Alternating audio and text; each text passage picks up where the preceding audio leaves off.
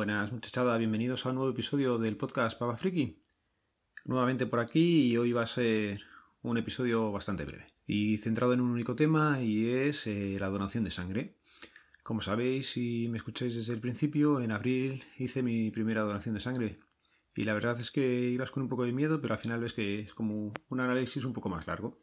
Así que desde aquí es una invitación a todo el mundo a que haga este gesto altruista que ayuda a tres personas. Ya sabéis que por una donación que haces tú se benefician tres personas.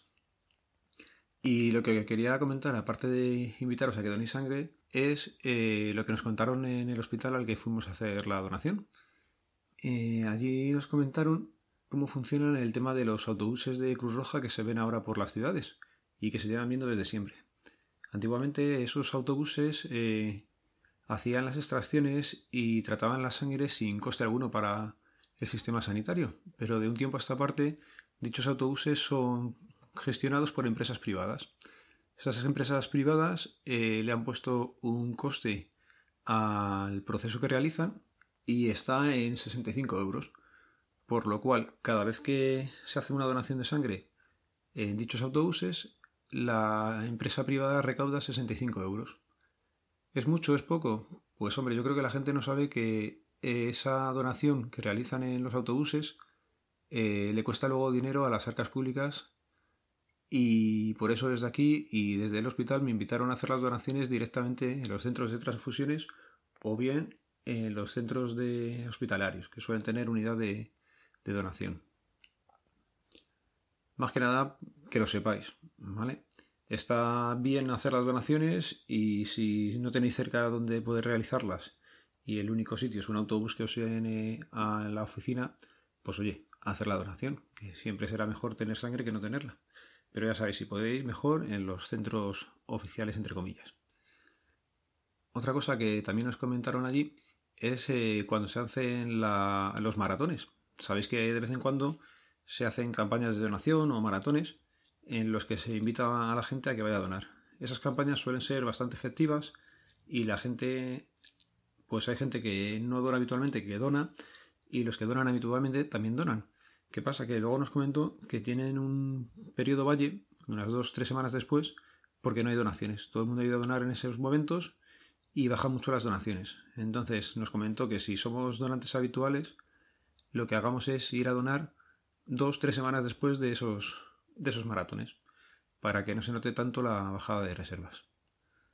Así que, lo dicho, si no lo habéis hecho nunca, animaros y hacerlo aunque sea una vez en la vida. Y nada, si ya lo hacéis habitualmente, pues daros las gracias y, seguir así. Un par de cosillas que también nos preocupaban porque querían haber venido una compañera que está dando el pecho. Nos dijeron que las embarazadas no pueden, lógicamente, ni las lactantes. O sea, las que dan el pecho tiene que haber pasado entre 4 y 6 meses.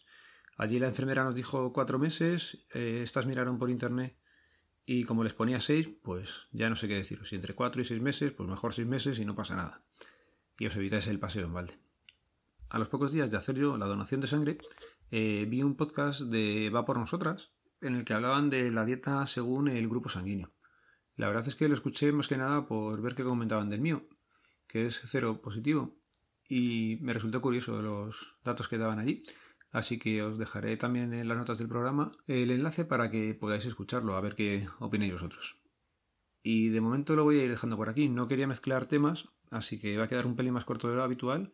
Y lo que sí quería añadir ahora en postproducción son unos saluditos que mandaban los míos a los niños del señor Lobo, a Erika y Leo. Así que lo voy a tener que dejar ya porque tengo que ir a despertarles. Además, hoy es el cumpleaños de los mellizos.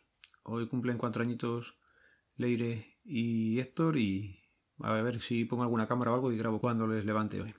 Ya sabéis, los métodos de contacto quedan en las notas del programa. Ahora añado el saludito de esta gente a Erika y Leo. Un saludo, nos vemos, nos leemos, nos escuchamos. Adiós. Venga, que ya le he dado, dale, dile. Tú. Venga, ya está parado. Hola, hola, sube. Hola, llega. Tengo miedo.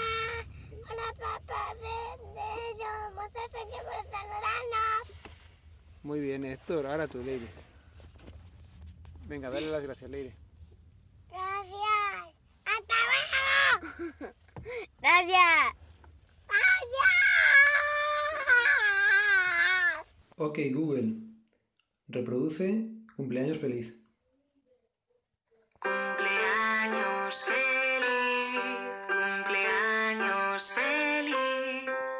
que todos cumpleaños feliz.